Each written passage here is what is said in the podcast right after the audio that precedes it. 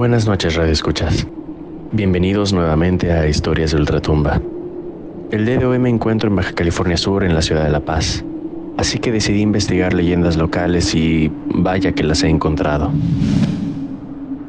Desde tiempos inmemorables hasta la actualidad, los seres humanos vivimos con miedo, miedo a lo que no conocemos y no podemos comprender. Y cuando el miedo se apodera de nosotros, se pierde la cordura y la razón, y a veces nos hacen cometer actos de brutalidad y violencia. O tal vez es una parte oculta de nuestra naturaleza esperando pacientemente salir. Nuestra primera historia de hoy trata sobre una niña que fue víctima del miedo de sus mismos vecinos y gente del pueblo en el que vivía, condenada por el simple hecho de ser diferente. Esto es Historias de Ultratumba. Comenzamos.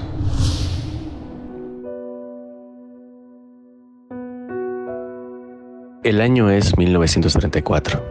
En un pequeño pueblo llamado El Triunfo, en Baja California Sur, nació una niña llamada Irenea.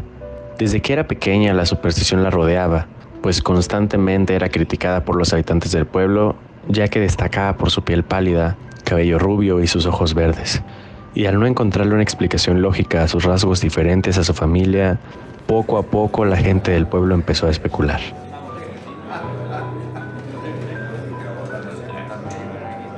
Una mañana de sembrina, Irene acompañó a su madre a la iglesia del pueblo. Pero una vez que estaban dentro, la pequeña se empezó a alterar más y más.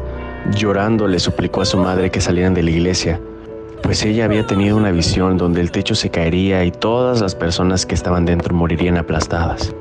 Su madre sacó a la pequeña Irenea para calmarla, pero desgraciadamente su visión se cumplió y más de 20 personas murieron aplastadas por los escombros. Al ser ellas dos las únicas que sobrevivieron, los habitantes del pueblo acusaron a su madre de ser una bruja y a la pequeña Irenea de ser hija del mismo demonio. Las agresiones y los rumores crecieron más y más hasta que su familia, temiendo por su seguridad, la llevaron a vivir con su abuela al rancho Arroyo Hondo en secreto. Los habitantes del pueblo, en su ignorancia y temor, decidieron quemar el rancho donde la familia dormía. Sus padres fueron quemados vivos y sus dos hermanos apenas pudieron escapar con vida. Algunos meses después, la pequeña tuvo otra visión. Le contó a su abuela que mucha gente moriría ahogada por un gran diluvio.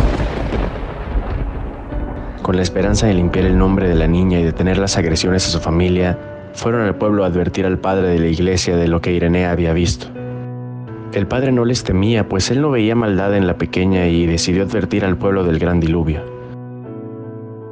Históricamente está registrado que el 18 de septiembre de 1939, un huracán, hoy conocido como la tormenta tropical de Long Beach, arrasó con muchas ciudades de Baja California Sur.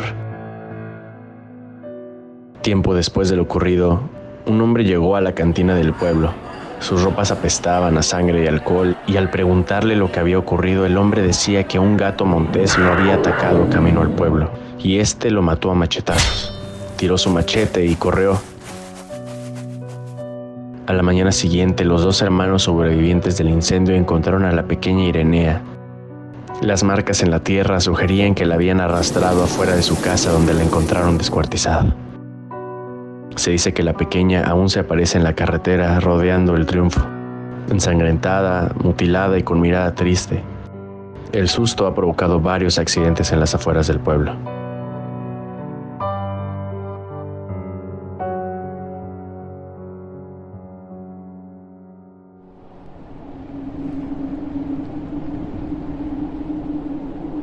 Existen lugares que son famosos por sucesos paranormales, se dice que cuando alguien muere y aún tiene asuntos por resolver, su alma se queda vagando, perdida en la nada, atrapados en el limbo sin poder descansar. Muchos de ustedes seguramente conocen la canción Hotel California, interpretada por The Eagles, pero probablemente no saben la historia que inspiró esta canción, pues se dice que el hotel está maldito y muchos de sus huéspedes nunca salen de ahí. Esta es la historia de uno de ellos. Era una noche helada, el viento rozaba mi piel como agujas y mis manos pálidas se volvían rojas. Sin embargo, no sentía dolor, solo frío. Mientras caminaba por la noche sin rumbo, con un extraño sabor a vino tinto en mis labios y sin memoria de cómo llegué ahí, vi a lo lejos una señal parpadeante de un hotel. así que me decidí a refugiarme en una de sus habitaciones. Solo podía pensar en darme un baño con agua caliente y cubrirme del frío con unas sábanas. Cuando llegué todo era espléndido, pues estaba decorado con una gran elegancia. Cortinas de seda, madera de roble y un gran candelabro con lo que parecían ser miles de velas adornaban el corredor principal. Mientras caminaba por las escaleras me di cuenta de que en mi bolsillo ya tenía la llave de una habitación, lo cual no se me hizo raro mientras probaba una vez más el sabor a vino tinto en mis labios. Caminando por el pasillo donde estaba mi habitación, mientras buscaba la llave de mi puerta, extrañamente el frío aumentaba.